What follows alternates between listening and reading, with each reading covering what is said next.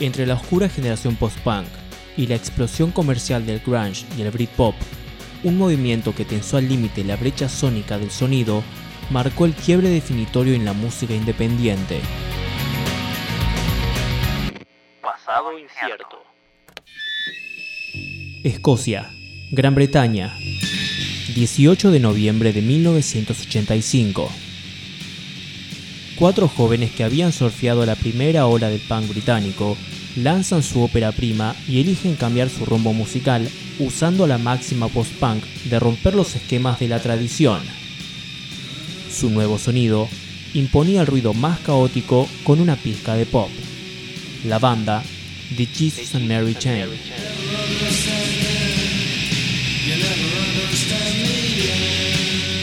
Entre la técnica agresiva y low-fi de las bandas de garage de los 60 como The Stooges, la vanguardia deforme de Suicide y The Velvet Underground, y el pop psicodélico de The Beach Boys y The Ronettes, The Jesus and Mary Chain no solo rompió los esquemas sonoros, sino también la concepción de los límites de la música pop.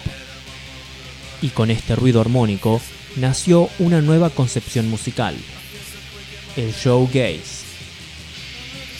Jim Reid, cantante y fundador de The Jesus and Mary Chain, lo explica así. Era algo así, como si a Nancy Sinatra le hubieran pasado cosas tan terribles que las quisiera cantar. Así era como queríamos sonar. Queríamos jugar con los géneros. Porque la gente estaba demasiado entusiasmada con apegarse a reconocer una fórmula para hacer rock and roll o pop. Y la música es música. Puedes usar cualquier elemento y obtener lo que quieras. ¿Y qué fue el showgaze? Fue el movimiento que emergió detrás de la explosión comercial sin pop que minaba los rankings más populares de la década del 80. El caballo de Troya, que poco comprendido por la masividad, cambiaría la música pop en la década siguiente. Se caracteriza por sus texturas de guitarra producto del uso de múltiples pedales de efectos, para poder crear una sonoridad espacial y etérea. En sus antípodas, la voz cantante separa entre el susurro y la ensoñación. Un caos controlado que vive en la armonía entre el ruido y la melodía. Su nombre viene de la actitud de los músicos que al hacer un uso intensivo de sus pedales miran hacia el piso para activarlos. Show, zapatos. Gaze, mirar fijamente. Un movimiento clave que fue el eslabón perdido entre la reinvención del rock que propuso el post-punk, con la eclosión en la tradición musical a fines de los 70, el incipiente Britpop que usaría las guitarras para crear atmósferas sonoras, y el grunge que se orientaría a la potencia del instrumento para contrarrestar la avanzada glam en los 90. Y que no solo sobrevivió sus contemporáneos,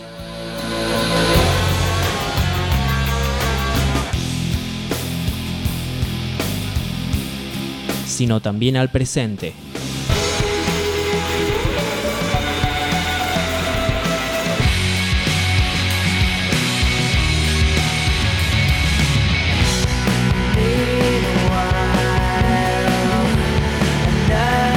Y también impactó fuerte en la juventud sónica argentina de los 90.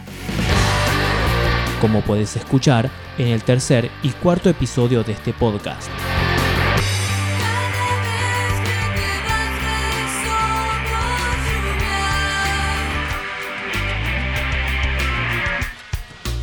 Dando lugar a una segunda generación en el presente, con bandas como Riel y Fin del Mundo.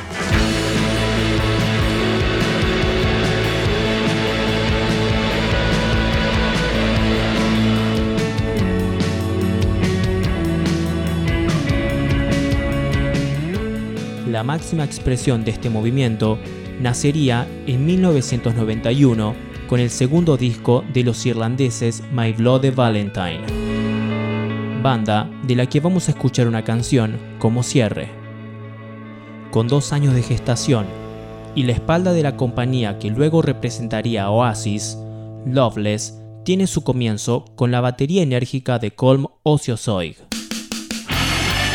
junto con las capas infinitas de guitarra de Belinda Butcher y Kevin Shields. Catalogado como uno de los mejores discos del género y de toda la década del 90, este es el track inicial de la gema del movimiento showgaze. Esto es Only Shallow de My Bloody Valentine.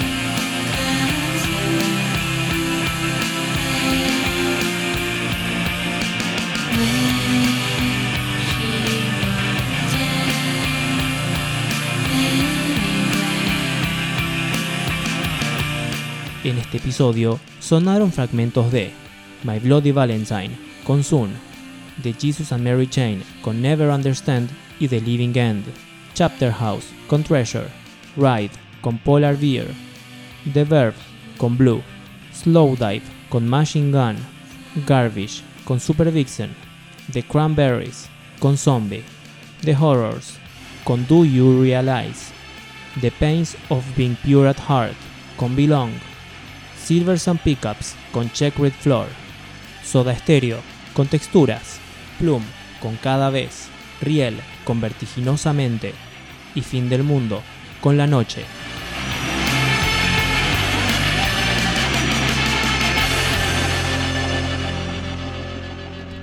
Pasado incierto.